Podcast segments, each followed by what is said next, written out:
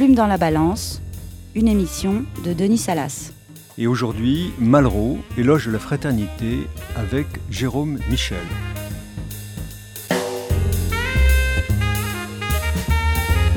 Bonjour à tous. Avant d'aborder le thème du jour, nous allons entendre la chronique en droit et littérature de Sandra Travers de Foltrier. Et aujourd'hui, Sandra, vous allez nous parler de donc de la revue Droit et littérature. Et tout d'abord, je tiens, euh, tout en, disant bonjour à, tout le monde, à m'excuser pour ma voix qui est quelque peu altérée. Voilà. Alors il nous faut saluer l'initiative des éditions L'Extinso qui ont créé une revue annuelle intitulée Droit et littérature. Ce champ d'études bénéficiait déjà de collections telles Le Bien commun, dirigé par Antoine Garapon aux éditions Michalon, dans une démarche octoriale, ou Esprit des lois, Esprit des lettres aux éditions classiques Garnier, qui privilégie des thématiques, ou encore de rubriques spécifiques dans des revues juridiques telles Lire, voir, entendre des cahiers de la justice. Enfin, des actes de colloques littéraires ou juridiques témoignent de l'activité de recherche et de publication dans le domaine. Avec cette revue, les études droit et littérature trouvent une légitimité supplémentaire.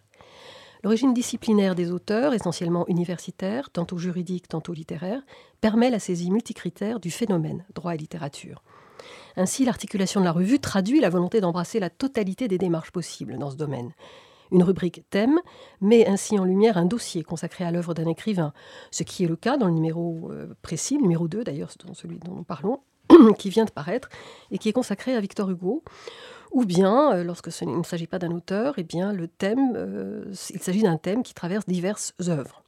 La rubrique Variété accueille, elle, des articles s'attardant sur tel ou tel ouvrage, quand celle intitulée Un texte prend le temps de s'attarder sur un écrit dont la reproduction est accompagnée d'un commentaire qui révèle toute l'étendue du dialogue droit et littérature, lequel ouvre à de vastes perspectives. Un entretien donne la parole à une figure de l'univers juridique ou littéraire sensibilisée ou engagée dans ce dialogue, tandis que la rubrique chronique s'ouvre plus spécifiquement, et nous voulons nous en féliciter, au droit de la propriété littéraire et artistique. Si l'ensemble de la livraison de cette année est intéressant, c'est sur ce dernier point que nous voudrions nous attarder un peu. Droit jeune, proclamé à partir de principes sculptés à même le temps dont la Révolution française a hérité la quintessence, tout en laissant place à l'activité prétorienne, seule susceptible d'en adapter l'esprit aux conditions empiriques d'époque, le droit de la propriété littéraire et artistique véhicule avec lui la matière même de cette approche droit et littérature. En effet, à travers ces notions, ces concepts, qu'ils soient flous, comme dit Mireille Delmas-Marty, ou mous, comme dit Marie-Angèle Hermite, c'est l'histoire de l'art, celle de la philosophie tout autant que celle de l'histoire de la pensée juridique qui s'y lise. Plus encore, c'est en caisse de résonance d'une société, d'une période que mots et interprétations sont mobilisés donnant ainsi, pour qui s'y attarde, les clés d'une idéologie à l'œuvre ou la couleur du rapport de force existant entre divers regards. Qu'il s'agisse de l'œuvre pensée comme produit ou comme incarnation d'une idée empreinte du sujet, ou qu'il s'agisse des tribulations des droits patrimoniaux via les exceptions ou les derniers textes européens, dispositions et interprétations nous renseignent sur les représentations que se donne une société d'elle-même. Ce droit de la propriété littéraire et artistique parle donc du sujet comme de la société tout autant que le droit pénal, le droit des biens, le contrat de mariage ou encore les procédés d'arbitrage et de médiation évoqués et analysés dans le riche numéro. Parce que comme tout droit, il est cette énergie qualifiante qui définit en nommant. Et ce, même si la peur de nommer les choses qui caractérisent la société contemporaine risque de contaminer l'univers juridique poreux à l'ère du temps, comme l'article sur la pauvreté le souligne ici. Parce qu'il demeure le rempart contre le silence, même si cela passe par un voilement dévoilant, traduction de l'inconfort d'une société qui parle à travers son législateur et son juge. En conclusion, ce numéro est un hommage à la vraie capacité du droit à dire les choses, sous le parrainage de Victor Hugo, qui a su si intelligemment et avec une profonde constance tresser littérature et droit, non comme mélange des genres, comme la, préface pardon, de Cromwell pourrait inviter à le croire, mais comme matérialité, chair, incarnation, qui font et sont la vie, le couple droit et littérature s'offre ici à la lumière, tout en nous offrant ses lumières. Merci, merci beaucoup Sandra. Le destin bascule chef de la résistance, martyrisé dans des caves hideuses. Regarde de tes yeux disparus toutes ces femmes noires qui veillent nos compagnons. Elles portent le deuil de la France et le tien. Regarde glisser sous les chaînes du Quercy, avec un drapeau fait de mousseline nouée, les maquis que la Gestapo ne trouvera jamais parce qu'elle ne croit qu'aux grands arbres. Regarde le prisonnier qui entre dans une villa luxueuse et se demande pourquoi on lui donne une salle de bain.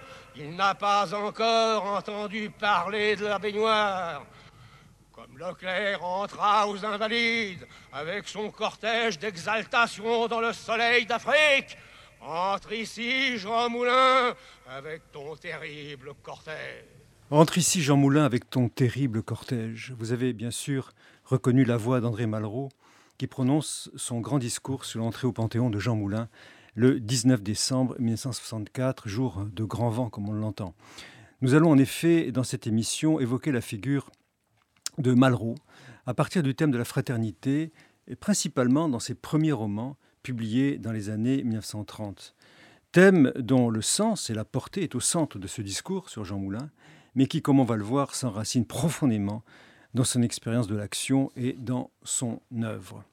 Et pour en discuter, nous recevons donc Jérôme Michel, conseiller d'État, auteur de Malraux, Apocalypse de la fraternité, édité chez Michelon en 2018.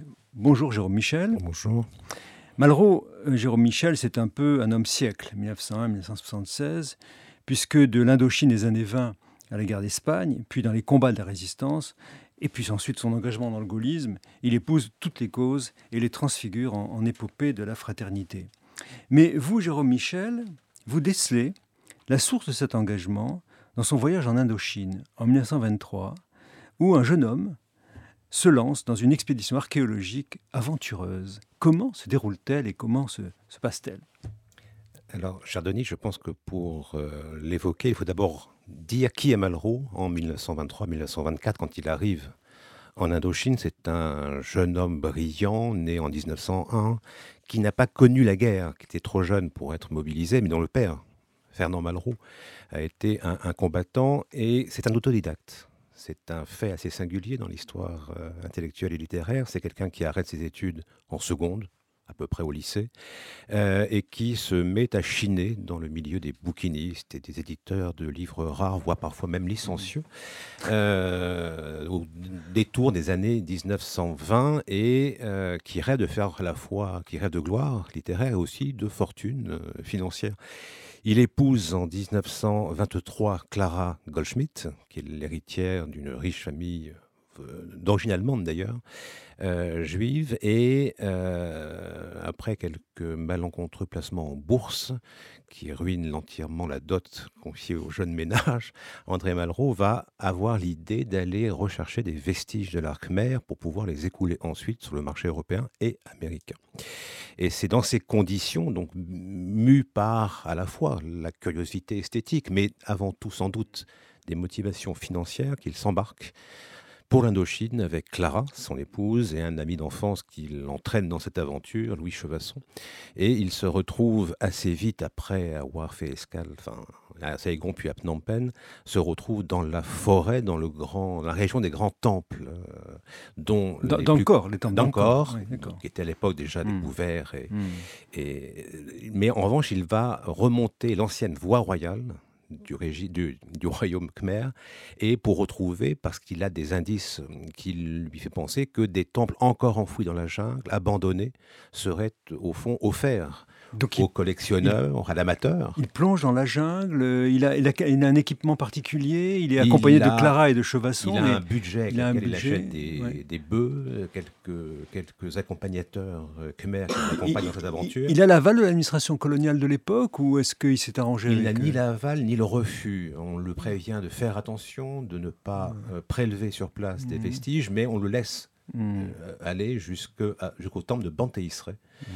aujourd'hui dégagé, alors qu'il a contribué d'une certaine manière à faire euh, découvrir et classer. Hmm. Euh, et sur place, dans cette jungle euh, cambodgienne, remplie d'insectes, de reptiles, dont Malraux a une peur panique d'ailleurs, Qu'il décrit admirablement dans, décrit, dans la royale. après. Ouais.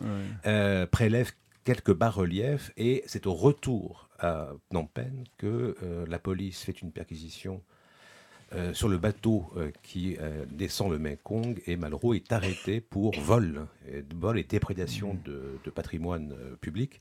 Et cette aventure indochinoise, qui au départ est une affaire de pied nickelé en quelque sorte, euh, va d'abord inspirer un de ses grands romans premier prix euh, interallié en Mhm. 1930, la voie royale, et comme vous l'avez indiqué tout à l'heure, je pense est essentiel ici Mhm. pour comprendre ce que va devenir Malraux. Voilà, on va, on va, on va y arriver. C'est-à-dire qu'il est vraiment traité comme un, comme un délinquant, comme un voleur euh, d'un bien euh, national. Et, et il se sent, quand il comparait devant, devant les administrateurs coloniaux, il se sent humilié par la rudesse des, des- des catégories pénales qui le, qui le frappent et qui lui collent l'étiquette d'un hors-la-loi, littéralement. Alors c'est une- extrêmement dur pour lui de vivre ça. Il est incarcéré à ce moment-là? Non, il n'a pas été incarcéré, il a été assigné à résidence dans son Mhm. hôtel, d'abord à Phnom Penh. Pour quelle Et- durée? Pendant quelle durée? Euh, Il a été assigné quelques, quelques, mois, semaines, quelques semaines. hein, quelques semaines jusqu'au procès. Mhm. Oui, et je, euh, je crois que Malraux est né d'un procès. Voilà. Il est le, le fruit, le fils Mhm. de son procès, de celui qui s'ouvre devant le tribunal correctionnel de Phnom Penh, où il est jugé donc avec Clara Avec et Clara. avec Louis Chevasson, comme euh, pour, euh, pour vol, tout simplement. On l'accuse d'avoir volé, d'avoir euh, volé le royaume du Cambodge euh, de ses bas-reliefs prélevés Et, sur et lui, sur il, va, il va retourner cette accusation et il va considérer que cette accusation, il va la peindre en quelque sorte dans la voie royale, mais dans, dans des écrits de l'époque, comme une scène de l'injustice coloniale. Alors, c'est là qu'il va découvrir. Le fait qu'il soit jugé est une chose, c'est la manière dont il est jugé. Il se rend compte très vite que le procès est entièrement à charge, que les éléments qui pourraient plaider pour son, sa désinvolture ou qui pourraient plaider pour l'idée que ces biens étaient des biens sans maître euh, sont systématiquement écartés, Mhm. que un juge d'ailleurs est décidé du Mhm. dossier parce que trop clément ou trop bienveillant à l'égard des prévenus. Mhm. Et donc Malraux se retrouve dans, une, euh, dans un procès où on lui colle une étiquette qui. Lui semble-t-il, ne lui correspond pas Mhm. et euh, où les droits de la défense sont systématiquement méconnus et violés. Mhm. Et c'est cette première rencontre, au fond, Mhm. avec un système judiciaire pervers, qui était celui de la Mhm. justice coloniale, Mhm. qui voit en Malraux, au fond, un aventurier Un aventurier, oui. plus ou moins bolchevique, on le qualifie comme tel. Dans la presse, il y a une campagne de presse très virulente à son encontre. Il est assimilé à un bolchevique moment, déjà à l'époque. Déjà, aventurier, il mêlé au monde poétique et littéraire, déjà les surréalistes, euh, des années, enfin, euh, même s'il en fait partie. Mais euh, il, il est vraiment. c'est la sociale. Voilà. Il est désigné comme la sociale, donc le danger. Oui, mais précisément, Clara, qui revient en France à cette époque-là, Ah, qui n'est pas, elle, incarcérée ou détenue ou euh, assignée à résidence, va orchestrer une campagne euh, qu'on pourrait appeler aujourd'hui médiatique en faveur de l'innocence de- d'André Mm. euh, et qui va obtenir, d'une certaine manière, gain de cause, enfin, va faire avancer sa, sa cause. Et, et où directement. comment un jeune écrivain qui n'a publié qu'un seul livre, qui est encore très méconnu, devient presque une star du monde littéraire, Exactement. puisque la pétition va être signée par André Gide, Paul Valéry, François Mauriac, François Legris, et j'en oublie au passage. Bref, le monde littéraire se mobilise pour euh, affirmer Comment vous que expliquez Malraux... le succès de cette, de cette, euh, pé- pétition? C'est étrange, hein, un homme très méconnu. euh, Alors, Clara Est-ce que c'est a- Clara qui a un réseau Clara a des relais, euh, A des relais. Sur, sur place, Ouais. notamment Pascal Pia et Marcel Arlan, le jeune secrétaire de la NRF, qui va relayer et va faire connaître ce qui arrive à André Malraux. Et il n'est pas étonnant que quelqu'un comme André Breton, par exemple, Ouais. ou André Gide, Ouais, ouais, chantre de la liberté individuelle, ouais, bref, ouais. euh, se mobilise pour soutenir, euh, Mm. pour soutenir André Malraux et appeler la justice à plus de retenue et à plus de clémence. Donc ça a un retentissement direct sur le procès lui-même. Euh, ça a plutôt un effet négatif sur le procès. Il est condamné, André Malraux, Oui. euh, à de la prison euh, ferme. Il est condamné en première instance, donc devant le Mhm. tribunal correctionnel, euh, avec Louis Chebasson. Clara est relaxée parce que son épouse, à l'époque, était considérée comme, au fond, euh, suivait, enfin, euh, Soumission elle a été soumise à son mari et donc on ne pouvait pas lui reprocher. Pénale. Je- déjà, c'était l'époque. Euh, et Malraux va faire appel de, cette, Oui. de ce, de ce- Devant la de ce jugement et il sera jugé quelques mois plus tard devant la cour d'appel de Saigon. De Saigon. où euh, il obtiendra un, un- un jugement plus clément. La, la- peine de prison ferme devient une peine avec sursis. Euh, idem pour Louis Chevasson. Idem pour Louis Chevasson. Et euh, il y a une suite judiciaire qu'on pourra. Euh, mystérieuse Euh, alors, d'ailleurs après ce procès. la, la cour d'appel de Saigon atténue la peine, renvoie à la cour de cassation, si je me souviens bien. Malraux se pourvoit. en Malraux se cassation. pourvoit en cassation. Et L'arrêt de la cour d'appel est cassé par la Cour de cassation pour un vice de procédure. Ouais. Et ça s'arrête là. Donc c'est comme s'il y avait un, jamais eu un, jugement sans renvoi finalement, une cassation sans renvoi finalement, en, de fait. En fait. Alors c'est important de, poursuivre cette, euh, cette, cette, archéologie de la fraternité chez Malraux, puisque ensuite Malraux va créer un journal, l'Indochine, euh, qu'il va concevoir comme une arme de guerre contre la, la, colonisation. Et il y a un épisode que vous rappelez, Jérôme Michel, l'épisode de l'ouvrier typographe qui vient en aide à ce journal euh, qui est dépouillé de ses moyens. Vous rappelez l'épisode de l'Indochine et cette et cet euh, acte de fraternité de cet ouvrier typographe qui frappe tant Malraux à l'époque. Le, retour de Malraux après euh, l'aventure du procès, en quelque sorte, c'est le, retour d'un Malraux qui a changé, qui est devenu au fond un militant, et qui va mettre son talent avec quelques amis qui, qui l'entourent, je pense à Paul Monin notamment, euh, avocat, euh, va mettre son talent au service de la cause de l'émancipation des euh, Vietnamiens, notamment en créant un journal, l'Indochine, qui se veut un journal indépendant au regard de la presse, euh, de la presse coloniale de l'époque, et va dénoncer au fil des numéros des scandales dont sont victimes les Vietnamiens, des extorsions euh, de terres agricoles, des exactions commises sur le territoire de la colonie, afin de clamer au fond et de proclamer l'égal accès ou le droit à la justice pour l'ensemble des habitants euh, de la République. Alors attention à ne pas euh, faire un, un contresens. Malraux n'est pas en tant que tel un partisan de l'indépendance, en tout cas pas à ce moment-là et pas dans l'Indochine. Simplement, il réclame la même loi pour tous en réalité. Son combat est d'abord un combat pour l'application égale du droit républicain, y compris sur les populations soumises. Euh, il n'est pas favorable à l'indépendance. Il est, il ne l'a, dans, dans, la, dans, la, dans l'Indochine, puis plus tard dans l'Indochine enchaînée, après que le premier mmh. journal ait été censuré, mmh. il n'appelle jamais, en tout cas, à l'indépendance du territoire. Il rapproche de Camus à l'époque, qui n'est pas non plus, lui, favorable à l'indépendance de la justice. en revanche, il réclame la justice. Comme Camus également. Mm. Euh, peut-être euh, dites un mot également, euh, parmi d'autres cas, de l'affaire l'affaire Bardez, qu'il considère comme un syndrome de la justice coloniale, qu'il a lui-même vécu dans sa chair, en quelque sorte. Oui, l'affaire Bardez va lui permettre. C'est un, résident provincial au Cambodge qui va se livrer à des exactions sur, un, sur des villageois euh, pour contraindre ces derniers à payer un impôt supplémentaire qu'ils n'étaient pas en mesure d'acquitter. Et euh, Bardès va être tué dans une échauffourée dans ce village cambodgien. Euh, il, va être tué donc, et 18 ou une vingtaine à peu près de villageois sont jugés. Il y aura des peines allant jusqu'à la condamnation à mort. Et Malraux assiste au procès. Et au fond, il va, à travers sa dénonciation de ce procès et des conditions euh, parfois ubuesques d'ailleurs dans, le, dans lesquelles ce, euh, ce, procès se déroule, va pouvoir dénoncer cette justice dont il avait été lui-même victime quelque temps auparavant lors de l'affaire du temple Banté Israël. Et si je peux me permettre, je vais juste vous citer un apologue que Malraux euh, écrit et qui, pour lui, résume ce qu'était la justice coloniale. Nous ne saurions trop le répéter, c'est un article de, de l'Indochine. Les divers codes, avant d'être promulgués aux colonies, devraient être remaniés. J'aimerais par exemple qu'un code qui s'appuierait sur les principes suivants tout accusé aura la tête tranchée, il sera ensuite défendu par un avocat, l'avocat aura la tête tranchée, et ainsi de suite. Et puis alors, la, découverte de la fraternité euh, sur le terrain, en quelque sorte, avec cet ouvrier typographe. Oui, euh, c'est la première figure, au fond, incarnée, réelle, qui a une chair, de la fraternité qui s'oppose justement à l'humiliation que Malraux avait, connue, ou à l'humiliation des, Vietnamiens qu'il dénonce à la fois dans l'Indochine, puis dans l'Indochine enchaînée.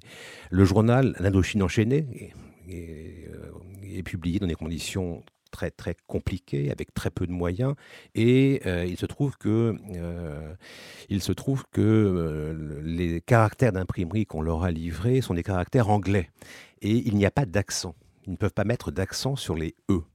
Et Malraux le fait savoir dans la petite communauté qui est la sienne, à ce moment-là, à Saïgon. Et un ouvrier typographe va aller, alors on ne sait pas, voler ou dérober dans un autre journal des caractères des E avec accent, accent grave et accent aigu, et se présente devant Malraux, dénoue un mouchoir euh, dans lequel sont, sont, sont, contenus les, les caractères d'imprimerie, et l'ouvrier lui dit moi, je, je, vous aide, je vous aide, faites savoir au monde entier quelle est notre condition. Hmm. Hein, au, péril, de sa propre vie ou en tout cas de sa liberté à, tout le monde.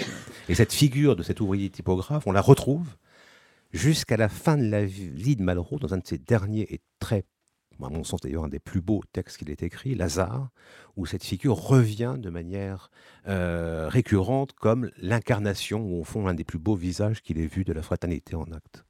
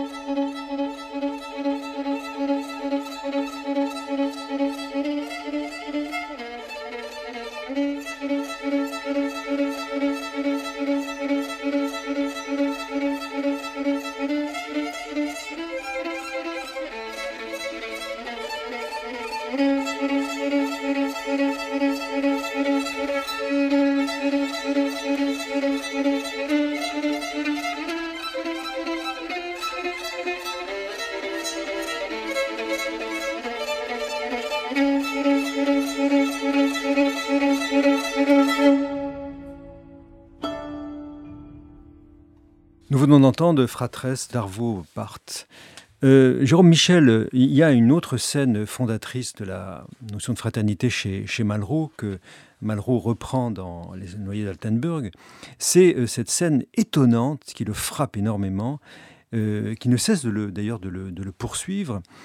pendant la guerre de 14-18, en Pologne, à Bolimov, pendant une attaque au gaz sur le front de l'Est par les soldats allemands, quelque sorte, les Russes sont décimés par les gaz.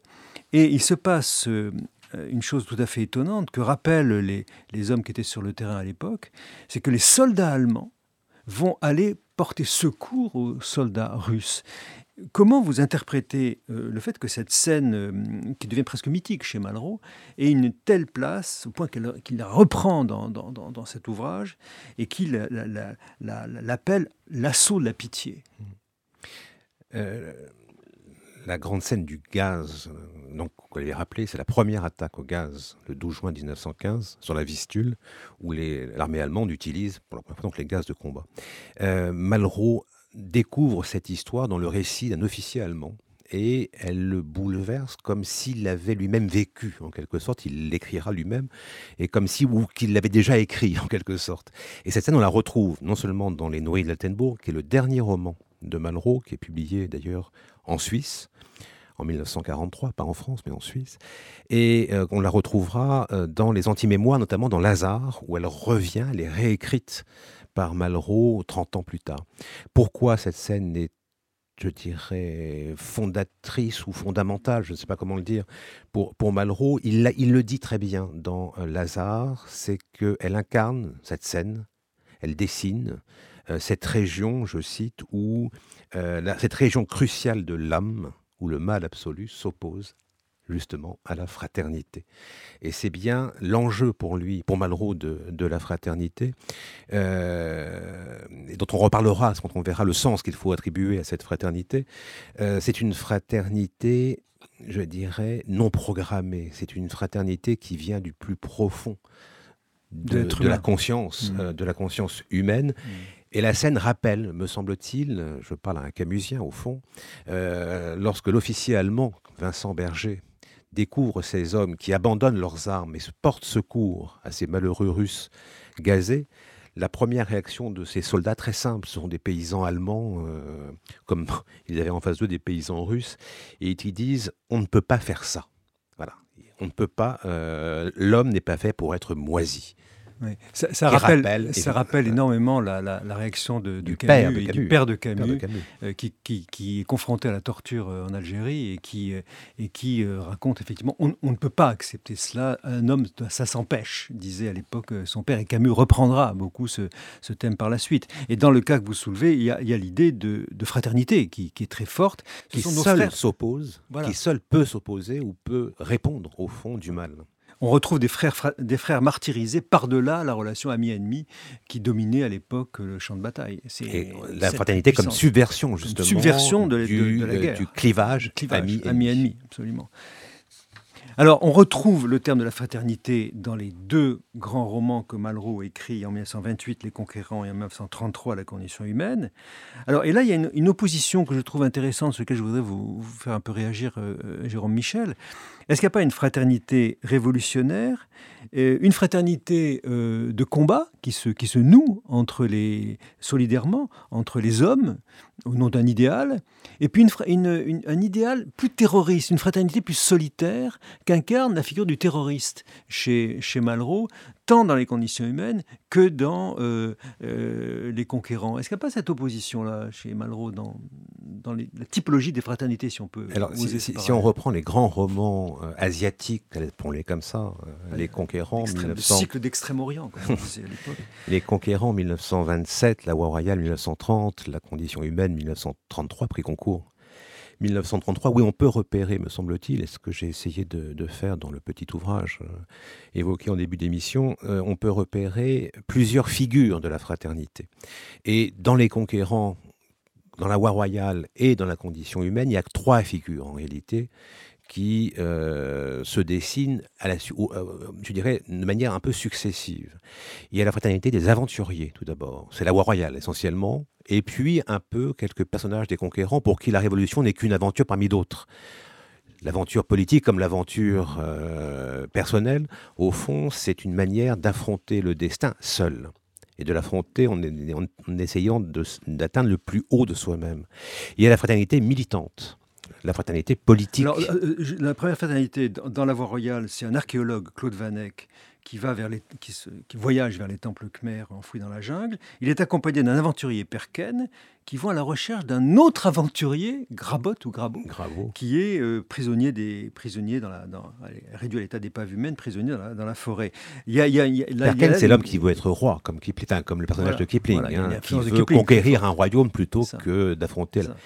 Euh, donc oui, la fraternité. C'est une euh, fraternité qui est aussi qui est aspiré par une dérive aventurière. Oui, mais qui n'a d'autre but ou d'autre que sa, propre réalisation, au fond.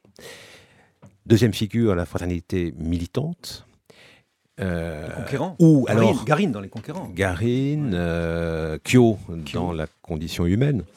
Et puis la troisième forme de la fraternité, ça sera la fraternité des soldats allemands qui se portent au, euh, des soldats allemands qui se portent au secours des soldats russes. C'est une fraternité au fond universel, hein, qui voit l'universel dans le particulier, mais qui est capable, pour, affronter le mal, de se manifester. Alors, oui, il y a, euh, pour répondre plus précisément à votre question, dans les conquérants, dans la condition humaine, et peut-être davantage encore dans la condition humaine, l'opposition entre la mort solitaire du terroriste, qui n'est pas capable, lui, d'accéder justement à la fraternité il meurt seul parce qu'il n'est mu que par la haine.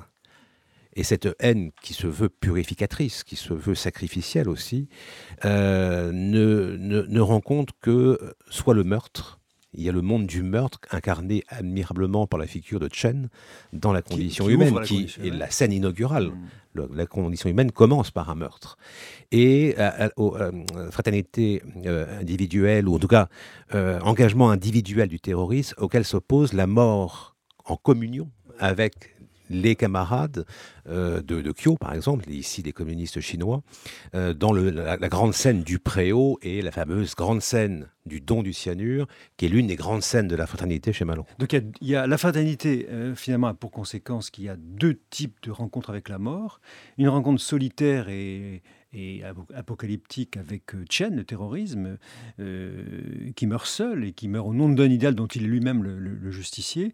Et puis cette mort fraternelle de Kyo et de, Katov, cette scène du don du cyanure, qui est terrible, terrible. Est-ce vous pouvez la rappeler, Jérôme Michel?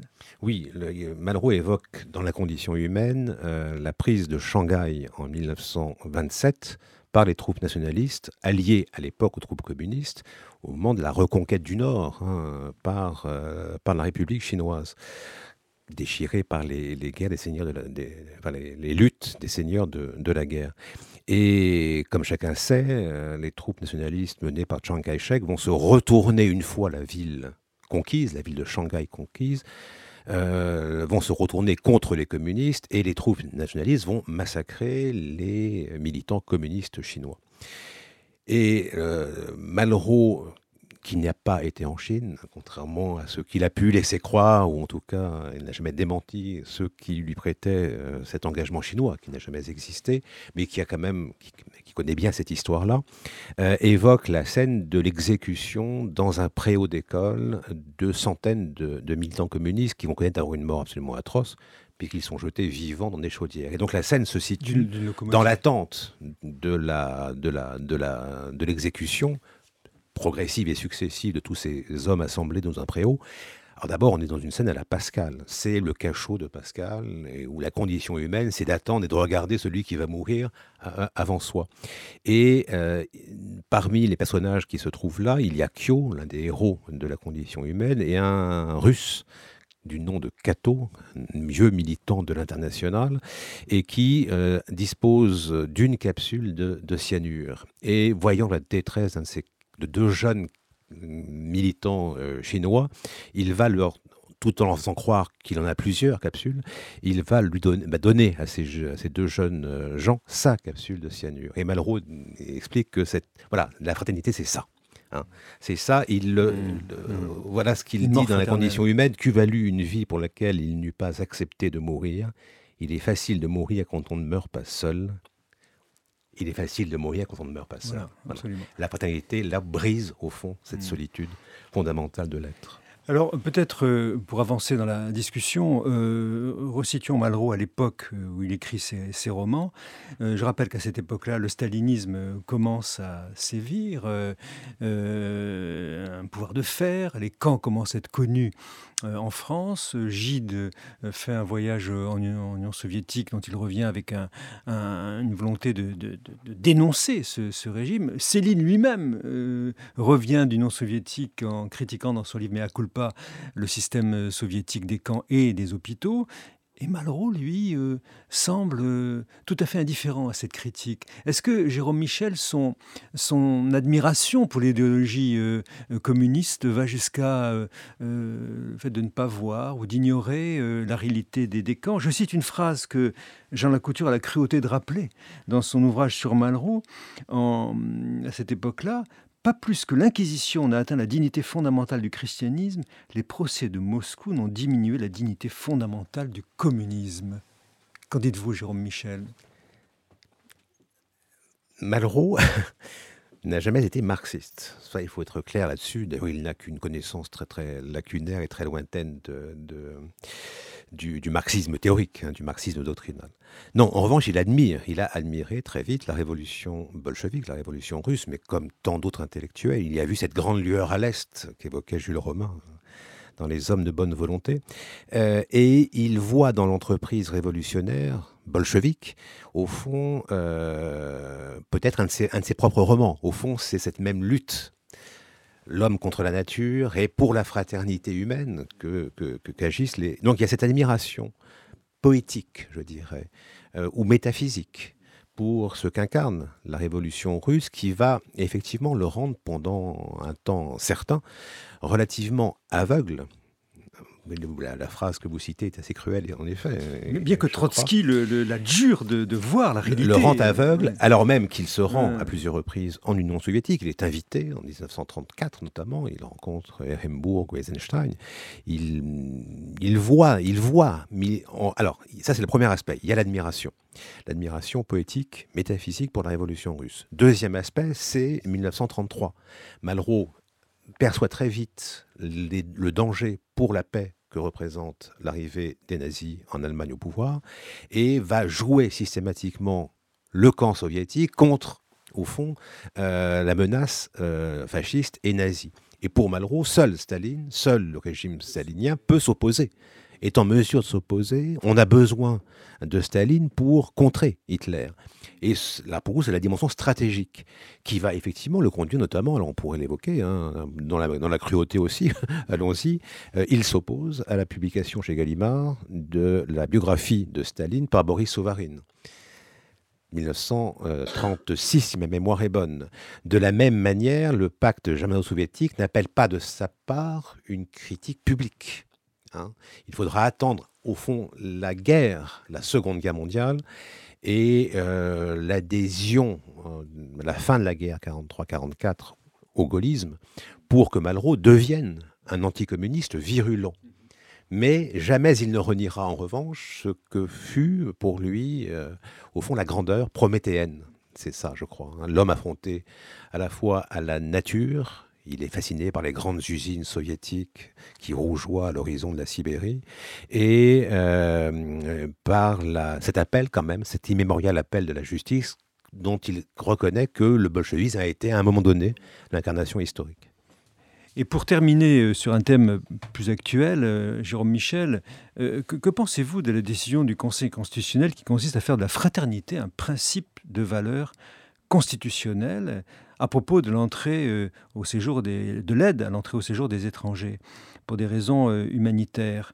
Le Conseil constitutionnel a décidé que la devise républicaine, l'article 2 de la Constitution et son préambule se réfèrent à un idéal commun de liberté, d'égalité et de fraternité. La question que je vous pose, c'est est-ce que cette fraternité évoquée par la Constitution, réinterprétée par le Conseil constitutionnel, c'est une fraternité de concorde? Est-ce que cette fraternité de concorde et de paix est la même que celle de Malraux, qui évoque plutôt une fraternité des combats Écoutez, je vais vous répondre en vous citant Malraux lui-même, et vous aurez la réponse à la question que vous me posez. C'est dans Lazare, qui est un hymne à la fraternité, où Malraux évoque euh, la relation entre la fraternité d'une part et la liberté et l'égalité. Autrement dit, le couple, la devise ternaire de la République. Et il s'interroge, et voilà ce qu'il écrit, la fraternité, sentiment des profondeurs, ajouté comme par repentir à la devise de la République dont les premiers drapeaux ne portent que liberté, égalité. On veut que la fraternité ait été ajoutée le dimanche, la concorde du dimanche, à des sentiments profonds, justice ou liberté. Elle ne s'ajoute pas. Elle fait partie des mystères que les hommes cachent en s'embrassant. Comme le sacré, elle nous échappe dès que nous pressentons son irrationnel des cavernes. Bien, merci. Malheureusement, le temps euh, nous presse et, euh, l'heure avance. Euh, nous allons maintenant entendre un extrait de La fin de l'espoir que Malraux écrit en 1937. C'est le film Sierra de Teruel et en particulier la, la fin de ce film où on entend la musique de Darius Milo qui conclut le film. Peut-être avant d'entendre cet extrait, Jérôme Michel, rappelez-nous le contexte dans lequel se situe le film et en particulier la scène que l'on va entendre vocalement par la musique elle-même, euh, qui se situe à la fin du film. Sierra Teruel, seul, et, seul film d'André Malraux, pris de Luc 1945, mais tourné en Espagne d'ailleurs pendant la guerre civile, rappelle, est bien sûr, est un extrait, est un épisode du roman L'Espoir, qui, comme chacun sait, euh, euh, décrit les premiers mois de la guerre civile vus du côté républicain et l'ensemble des acteurs les communistes, anarchistes, les catholiques ralliés à la République. Euh, et dans l'espoir, et dans Sierra de Teruel, il y a une des grandes scènes de la fraternité, qui est la descente des aviateurs. Malraux, comme on sait d'ailleurs, a été euh, le chef de l'escadrille Espagna, lui qui ne savait pas voler d'ailleurs, qui ne savait pas piloter un avion, euh, a été le chef de l'escadrille Espagna, où, se, combattaient des volontaires étrangers, des mercenaires d'ailleurs aussi, euh, étrangers, et la scène raconte un raid de l'escadrille qui tourne mal, un ou deux appareils sont abattus et des aviateurs sont tués, en tout cas ou blessés et tombe dans la Sierra, près de Linares. Euh, et les villageois vont porter secours aux aviateurs pour les ramener. Et on voit cette scène très très belle de, cette, euh, de ces paysans espagnols venus secourir et saluer le passage de ceux qui sont venus se battre pour eux. Point levé. Le point levé.